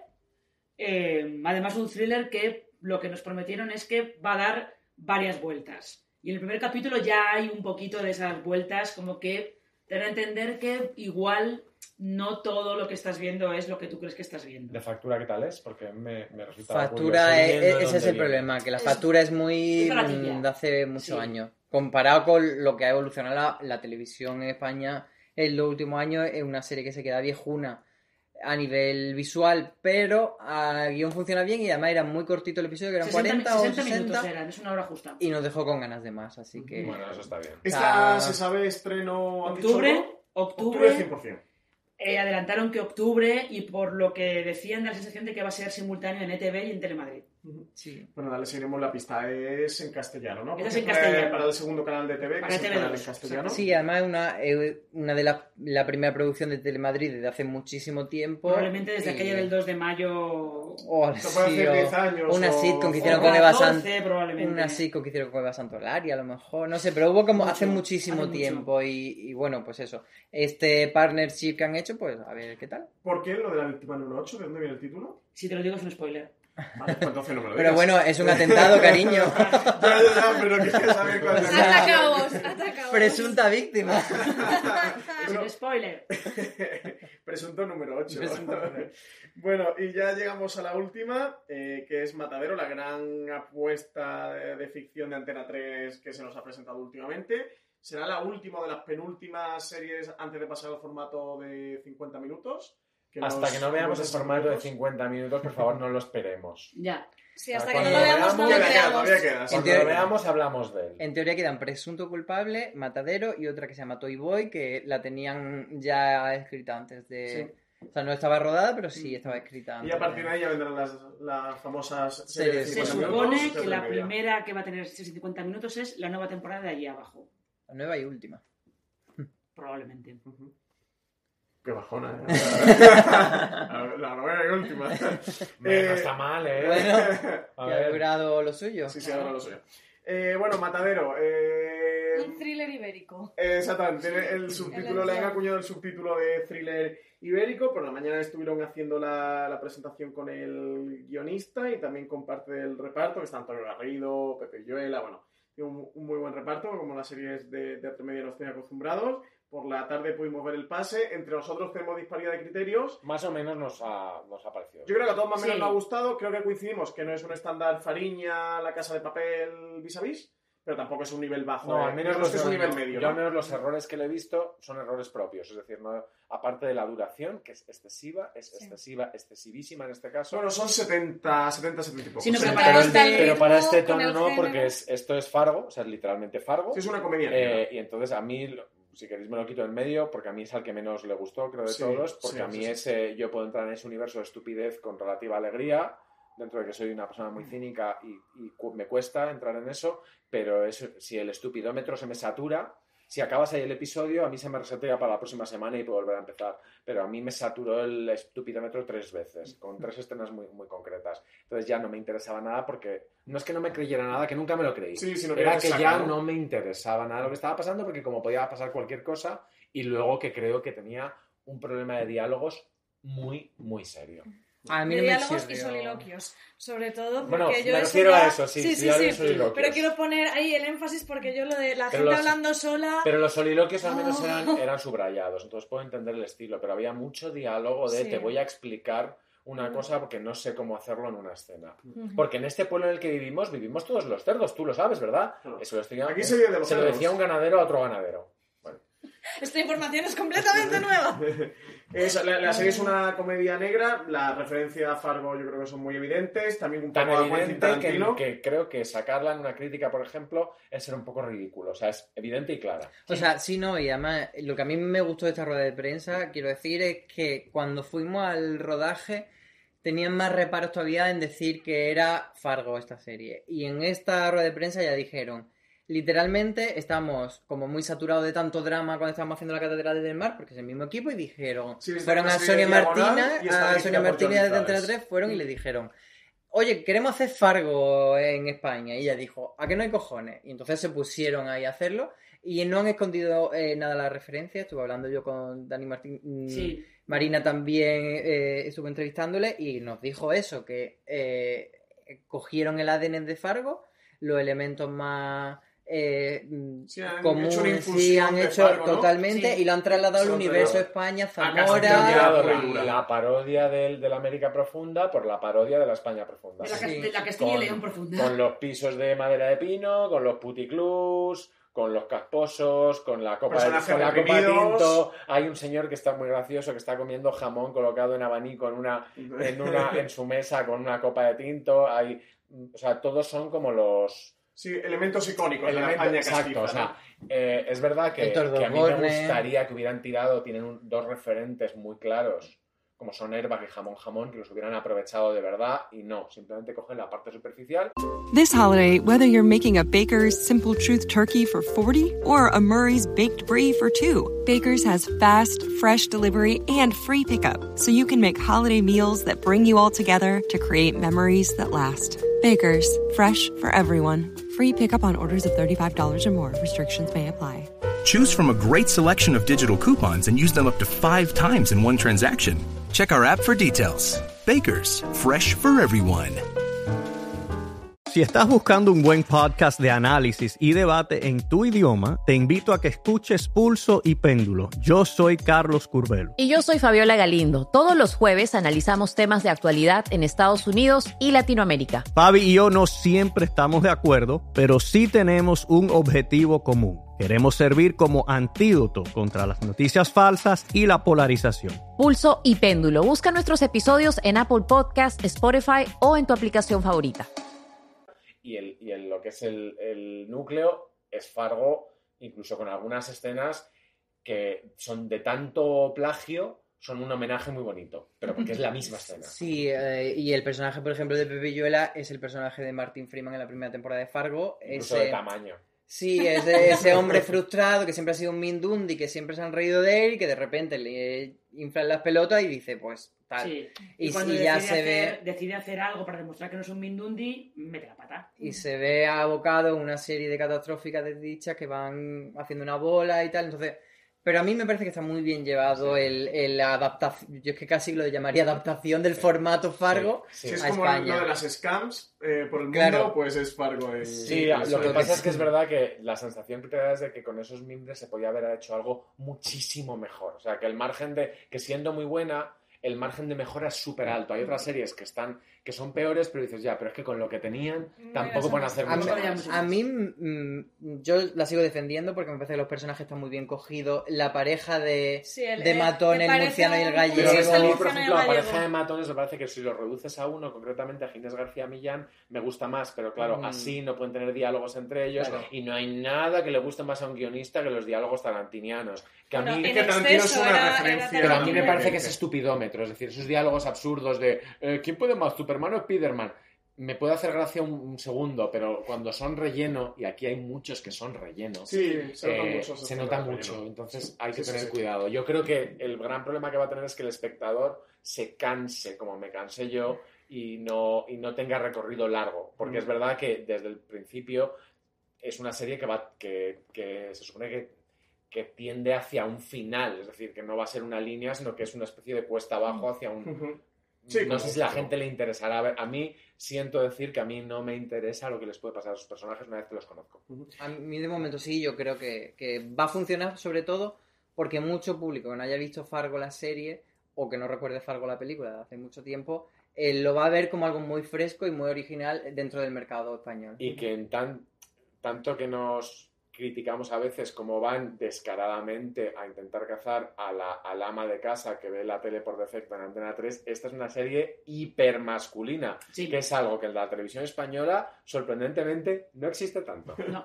Sí, yo Incluso co- hay momentos un poco gores y todo, ¿eh? Sí. Porque hay una escena en concreta que las señoras que yo tenía al lado que dije, mira, experiencia tres media a todos los niveles, se escandalizaron un poquito. ¿eh? Yo hay momentos de la serie que me gustan muchos, eh, que es toda la parte de, de esa adaptación, de ver ese thriller ibérico, de ver ese ambiente más castizo español llevado a esta trama. Creo que la comedia negra la llevan bien, tiene puntos de thriller y de trama que, están, que son interesantes. Y los personajes en general sí que me, me gustan, incluso la pareja que A mí, por ejemplo, a mí- es que a mí, por ejemplo, que los personajes vayan en pareja, lo entiendo como dinámica de guionista, que se les puedes poner a dialogar, pero hay una pareja de matones que yo los reduciría a uno. A ver, yo digo, si fuera guionista, eh, hay, hay el, el antagonista, que es Cito Valverde, tiene un hijo, que a mí el hijo no me interesa Sí, absolutamente nada. nada, Sí, sí. porque no me aporta absolutamente nada. Sí, es Hay el hijo del cacique. hay, hay- a, los dos, a los dos personajes les pones dos mujeres, que son unas Carmen Ruiz, que espero que no la desaprovechen más porque es una, o sea, es una chusla empreave de la vida. O sea, te, Ella levan- está muy bien. te levanta cualquier cosa diciendo, pues muy bien, tú ya te ríes porque lo ha dicho ella, pero realmente el personaje es bastante pegote. Hay una subtrama mm, que implica a la mujer del personaje de Antonio Garrido, que a mí me parece una absoluta gilipollez. Sí. Habrá que ver también cómo va. Es que creo que el, el primer episodio apunta muchas cosas que ahora mismo no podemos vislumbrar. Si son absurdas y ridículas y no llevan a ningún camino. O son relleno o sí que van a tener Y que- resonancia a lo largo de la Y temporada. que pone, por ejemplo, desde el principio, o sea, yo pongo de ejemplo la primera secuencia. La primera secuencia es los dos matones van en el coche yendo a Julio Iglesias, que ya per se es lujoso, porque ya sabes que Julio Iglesias unos derechos caros, no sé qué, y, y tienen un diálogo absurdo, y que no tiene gracia, y que está alargado, y que es tarantiniano, y que...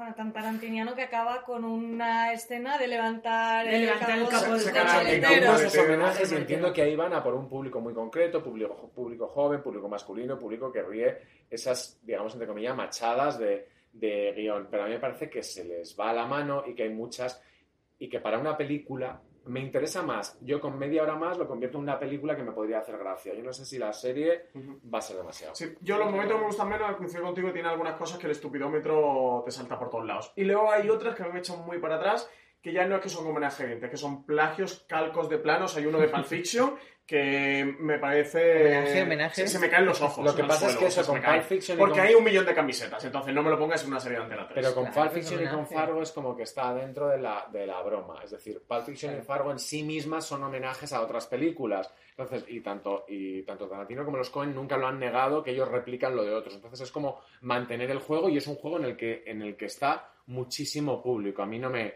no me parece mal. O sea, mm, desde series como, como Legión hasta Jessica Jones viven constantemente Sí. de, de plagiar y replicar y homenajear. O sea, la lo que tú ves como un plagio, otro lo ve como un homenaje muy bonito. Porque Sí. además estas series viven del, del espectador y siento ser un poco irrespetuoso con determinados espectadores, del espectador que cree que es el único que ha visto Reservoir Dogs. Ah, ya. Porque Ojalá, Pulp Fiction lo ha visto todo el mundo, no. pero él ha visto Reservoir Dogs y ha visto Jackie Brown. Y lo he pillado, lo he y lo pillado. ha pillado.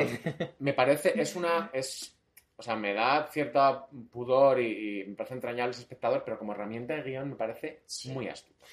No sé, a mí me desagrada un poco. Y luego el otro punto que tiene es, coincido, ayer lo hablamos, que es la falta de ritmo a veces, que, que tiene, que tiene 70 escenas muy que alargadas. tiene, es Es que demasiado es largo. Y creo que esa comedia negra, ese thriller, esa historia te entra, ese fargo te encaja en una historia que va mucho más rápida y que avanza más cortada y que aquí mm, se dilata en el tiempo. Hay- ayer- Hay escenas que están absolutamente dilatadas. Y aparte es que esa dilatación te permite pensar. O sea, lo que hacen las series, el- lo que hacía Tarantino con el estupidómetro, es que va tan rápido que no te permite pensar en lo que estás viendo, no metabolizas, estás, estás en la montaña rusa, en el parque de atracciones. Aquí te da mucho tiempo a pensar que a lo mejor es un poco ridículo que a un señor le estén haciendo una mamada en la puerta de un puticlub, con el coche aparcado en la carretera por la que va a Que pasar la todo el mundo. justificación es para que veas a- que está haciendo Claro. otro personaje, entonces es muy ridículo. Si vas muy rápido, si vas muy rápido, te lo, te lo tragas, pero hay, al ser una serie, y volver- tenemos un. ¡Bomba! Estamos hablando de una... ¡Bomba! Este podcast es la primera y última vez que lo hago.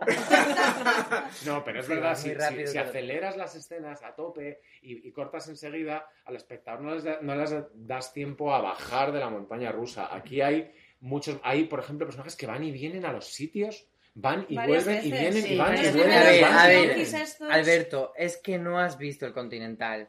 Ahí sí que hay gente que va y Así viene por viene pasillos Y no sabes dónde van, ni y dónde no va a vienen, ni ningún qué lado. hacen, sí. y además- sube y baja detecté- escaleras de caracol. Detecté determinados actores gustándose demasiado en el tono y con una dirección un poquito desigual, porque el estupidómetro lo tiene que marcar el director y tiene que ser el mismo estupidómetro para todo el mundo y el mismo, la misma tontería para todo el mundo. Aquí hay, por ejemplo, hay un clown, hay un payaso triste, hay una persona que está haciendo comedia física, hay una... Y eso queda raro porque ya que eh, claramente Matadero es un artefacto de ficción que no niega que es ficción, pero a mí me parecía, por ejemplo, que Antonio Garrido estaba en una serie y Tito Valverde estaba en otra. Y cuando tienen que Sí, interactuar, chocan porque viven choca en el mismo universo, muchísimo, muchísimo chocan. Y pierde. Antonio Garrido siendo un tío con muchísimo carisma y en un papel muy gracioso. Sí.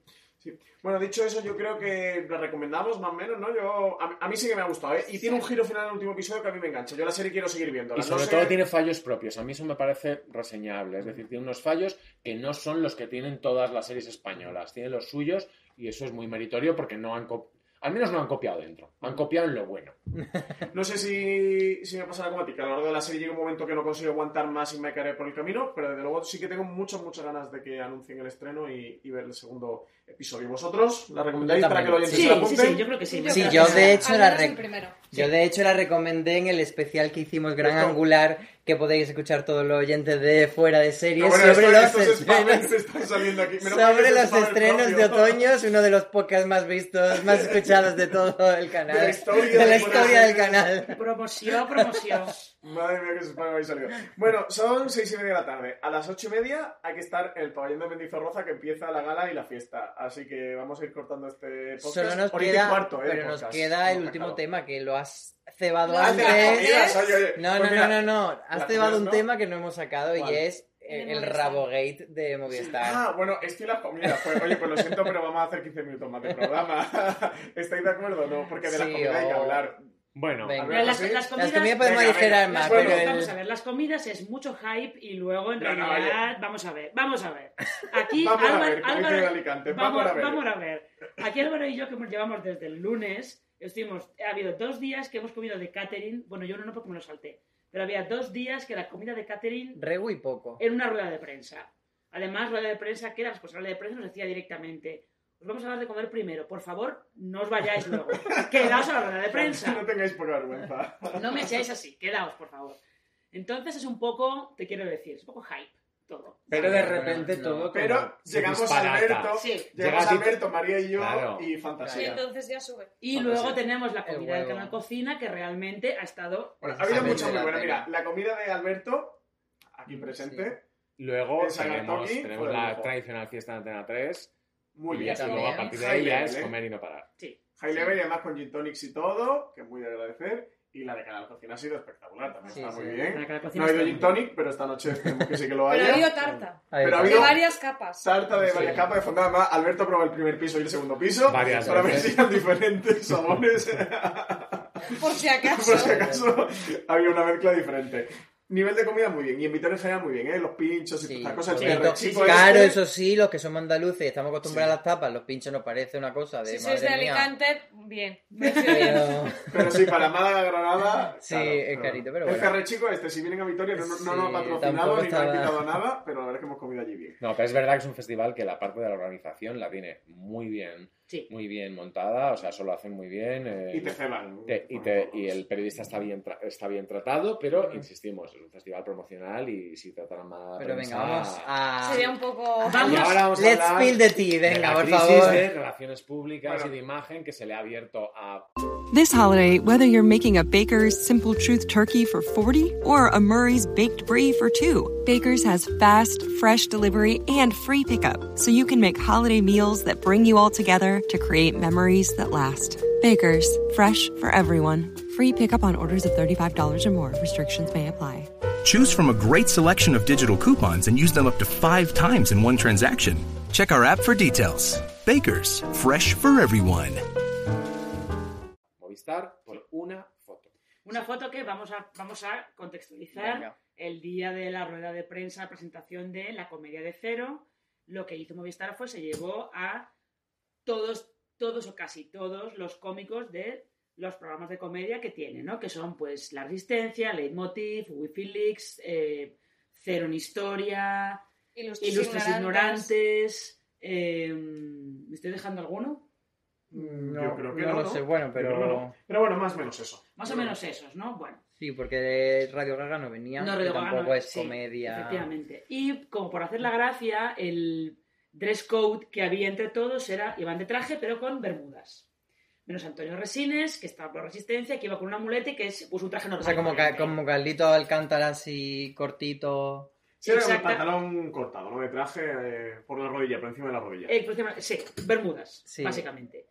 Y de no sé cuántos cuánta gente habrá en el escenario, 30 personas a lo mejor, algo Por por, el estilo. Yo creo que eran, no sé si eran 19 o Por 29. aquí Yo los conté, pero sí, era un, era un montón Muchos. como... De todos ellos había, entre todos ellos solamente había dos mujeres.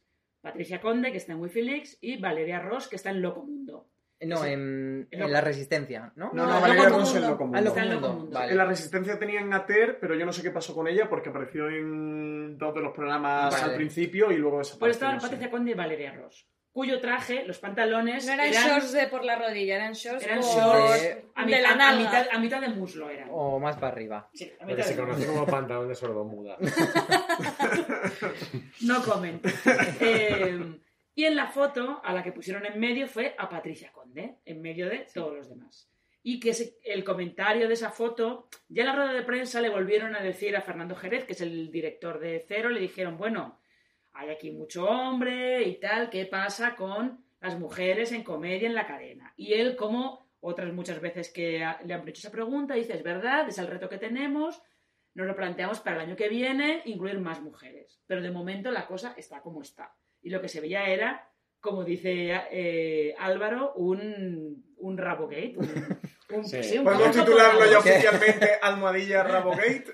O, o buscad en, en Wikipedia la definición de efecto pitufina. Sí, Exactamente. es, Exactamente. es que era muy, muy, muy flagrante porque además es que era algo que saltaba a la vista ver tanto señor porque yo creo, yo me pongo en la posición de organizar eso y digo, si solo tengo a dos mujeres, pues me llevo a tres tíos o a cuatro tíos como mucho y hace una cosa que esté más compensadita. No O me ocho, traigo, pero no a claro, 30. Claro. no me traigo a 20 tíos y a dos mujeres que sea algo tan evidente que tú era una cadena que por mucho que sea una cadena privada pretende dar una imagen de modernidad, juvenil, siglo XXI, 2018. Entonces no puedes tener esa proporción tan disparatada de Y, hombres y y, encima mujeres. con el error triple de eh, con, con el vestuario que eligieron, que encima resaltaba más A mí las otras vestuario me parece que es más anecdótico porque es una. O sea, es como sumar. No, era más azúcar, Era, era- era más azúcar, exacto. Creo que el problema es el lanzar un La mensaje base. en el texto y otro en la imagen. Y creo que, no sé, que a estas alturas deberíamos entender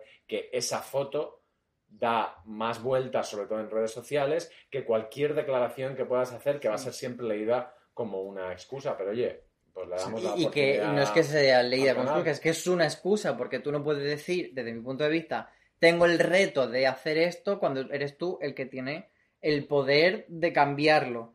Y es muy fácil decir, no hay mujeres cómicas. Mm, no hay, pero sí. O sea, te quiero decir, tú puedes crear. Yo lo que hablábamos el Es otro que sobre día. todo porque la mayoría de los cómicos que aparecen en esa foto son cómicos creados Claro. o impulsados desde esa propia cadena. Entonces Sí. yo entendería que si tú los estás cogiendo fuera, o sea, a mí esto me ocurre mucho en Estados Unidos con los upfronts de series, cuando las cadenas compran a productoras, dicen, a mí lo que me han ofrecido las productoras es esto. Entonces yo he elegido aquí, pero cuando tú estás nutriendo desde dentro, tienes que tener mucho cuidado con el mensaje. O lo que diría el yankee de embrace your shit, o sea, mm, pues eh, tira para adelante con esto, porque fundamentalmente eh, es probable que funcione. Nos guste o no nos guste, hay una probabilidad de que el, de que el quien se queja no sea el suscriptor de, de Movistar, Bueno. el que haya... Mi teoría es que eh, la comedia en determinadas plataformas eh, va muy asociada a los programas deportivos, o sea que el espectador es muy parecido, el que, el que se abona para, para programas deportivos, un espectador masculino de determinadas generaciones, con los cómicos, y que a los tíos les hacen más gracia a los tíos y a las tías las tías, empieza a parecer que no es tan cliché, sino que puede ser una realidad. Sí, yo creo que, que al final, sobre todo, y lo hemos comentado, es, o sea, tienen un problema interno, eh, evidentemente. Es que todos los equipos que tienen de... son masculinos. Es que Ilustre Ignorante son tres hombres. Eh, la Resistencia son, los fijos son tres, más Jorge Ponce cuatro, si añades Ignatius y tal, son cinco. Pero bueno, si coges a Castella, a Broncano Sí, pero y coja lo que son coja, son chicos, son- Hombres son- todos chicos. casi, Ahora lo único que tienen Wifi que sí que tienen a Ángel Martín y tienen a Patricia Conde, Pero la chica que heredado de se lo que hicisteis, Era esa eso que pareja. hicisteis, y luego en Leitmotiv son dos chicos. Silvia Abril no estaba. No, no vino, También. pero sí, venir, sí, pero es una se colaboradora fija. También es pero- verdad que esa foto la podía haber hecho casi cualquier otra cadena, es decir, simplemente la, la han hecho ellos. Mm, bueno, Con menos, quizá, con menos... Con menos, menos desproporción. O sea, Antena 3 también saldría bastante más hombres que mujeres. O Televisión Española. O televisión- sí, pero, pero aquí era que- muy flagrante y sobre todo por eso, porque es la imagen de modernidad que pretende dar. Creo que le pide cero. intentar hacer la demostración de fuerza que siempre a Movistar le gusta de vamos con todo esto que lo tenemos. ¿Qué tenemos? 35 o 30 personas, 25 en el equipo y que son estrellas y grandes cómicos. Pues nos llevamos a los 25. ¿Qué pasa? Que de esos 25 solo hay dos mujeres. Y y que- que, y que un y que eran problema- autogenerados. Es que eso es muy importante. Muchos vienen de, la, de tu propia cantera. Entonces Mm. ahí sí que el argumento de, de no las encuentro, pues lo estás fabricando. Claro, lo mismo Porque que ha si me- si el fabricado a que me estás dando, a mí si alguien me dice, mira, te, voy- te voy- he hecho 350 mil millones de castings y al final los que más nos gustan son los tíos, me lo puedo llegar a comer, pero el, o- el, el hacer eh, control de daños sobre la foto, bueno, me parece una cosa que le puede pasar a cualquiera, le puede pasar a cualquiera, o sea, estas cagadas de comunicación están, están en la orden del día, pero es cierto que la foto ha hecho daño y, así- y, y no era una foto casual, es decir, una foto oficial Sí. y preparada. Sí, sí, sí. No les han Nadie pillado, no ha habido alguien que de repente ha dicho, mira, voy a tirar una foto mientras no me ven de, todo el- de todos los, los cómicos. No, no, era una foto Era la oficial. despedida de la oficial de prensa Era foto oficial. Sí. Sí, era foto Y oficial que es un problema, no olvidemos que también que hered- o sea, no que heredan, pero que ya han vivido Movistar con sus ficciones originales, Sí. en las que también todos los creadores de las primeras series eran hombres, y luego de todo el primer año hemos tenido solamente como creadoras mujeres a Marcol Y a y, Teresa y en Fernández, Teresa Fernández y. Gema Reneira junto con Ramón Campos, que hacen equipo en, en Bambú, y que si Para ahí Velvet. están mezclados en Velvet Bueno, y ahora tenemos y ahora van a hacer distinto Con también. En Madrid tenemos a... En Art de Madrid son dos, pero sí que todas las que han estrenado antes de verano eran todas de hombre, menos la de Marcol. Y que algo que le hemos ido diciendo, que no ha sido como, que sino que cada vez que sacaban proyectos le decíamos, bueno, ¿y cuándo vienen Sí, las que no es una de pregunta que se la hayan encontrado, es una pregunta que es Está. evidente que esa pregunta iba a salir y que la respuesta que se ha dado no, No vale. Es, es como la pregunta que le hacían a Fernando López Puig de la República, pues se le hace siempre a Domingo Corral y a quien sea, siempre. Sí, a siempre, Fernando siempre, Jerez, que es el director de Cero, del. Siempre, siempre, siempre se le hace él. ¿Qué pasa? Que no, no tenéis creadoras de series, por ejemplo. Entonces, ¿cómo puedes tener mujeres cómicas si no hay en el stand-up comedy, no hay estrellas cómicas aparte de Eva H o dos más que se tengan a la cabeza? Haz casting. Eh, coge actrices, por ejemplo, Ana Milán tiene muy buena vis cómica. ¿Por qué Ana Milán no está presentando un programa aunque ella no sea cómica per se de monologuista? O cualquier otra actriz con vis cómica, ¿por qué no la pone al frente de un programa o le da un buen guion? En el Club de la Comedia vimos muchas mujeres eh, defendiendo guiones que no eran suyos firmados. Pues esto puede ser lo mismo. El caso que sí, que se ha montado este rabo gay tan Movistar y ha sido uno de las... Quizás es lo que más revuelo ha creado, ¿no? Dentro de todo el Pero festival ha sido es- el punto yo más... creo que ha sido suficientemente grande como para que esta vez Tomen sí que se vaya a reaccionar. Bueno, sí que sabemos Esperemos. que, que ha creado un poquito de convulsión, ¿no? Dentro de Movistar y dentro de Fernando Jerez, ¿no? Que es el Bueno, director del canal. que- Yo no sé nada. Yo- Pero no he preguntado. No, sa- no sabemos, pero nos imaginamos, Sí. nos imaginamos que han tenido ahí que, bueno, Bueno, si nos han comentado. Es cierto que la foto podría estar en muchos más sitios oficiales de los que está. La foto Sí. no está en tantos sitios. O sea, Sí, no. ellos no la están moviendo y hacen muy bien. sí. Pero tú decías control de daños. Control que- de daños, eso pasa. no es la primera vez que pasa. Sí, simplemente, error y- simplemente le ha pasado a la última persona a la que le debería pasar. Pues nada, ya hora y media de programa, así que Sí, ya hemos yo hecho... creo que ya- Oficialmente nos has fastidiado la siesta. Claro, yo... Vosotros queriendo hablar de los canapés y del... Nada, nada, los canapés y del continental, no. Bueno, hora y media de programa de este festival, recordamos, festival, no festival, Sí. festival. Eh, 2018, son las eh, 7 menos 20. A la gente que- no le interesa la hora que es. no hemos quedado sin siesta. Hay que poner a Nos vamos a la sí. ducha, nos vamos a ponernos guapos y guapas todos. El Y, nada, nos vamos para la fiesta. La eyeliner. A ver-. A ver qué tal, cómo será la cosa esta noche. Alberto, a tope, ¿no? Yo me tengo que ir ya, que tengo mucho a producción. Yo- pues muchísimas gracias a todos por venir. María, Álvaro, Alberto, María. No voy a despedir uno a uno porque si no, no salimos hoy de aquí. Muchísimas gracias a todos los que habéis estado lado aguantándonos esta horita y media. Espero que eh, hayáis sacado muchas cositas de este gran angular sobre el Festival 2018. Un saludo y hasta luego.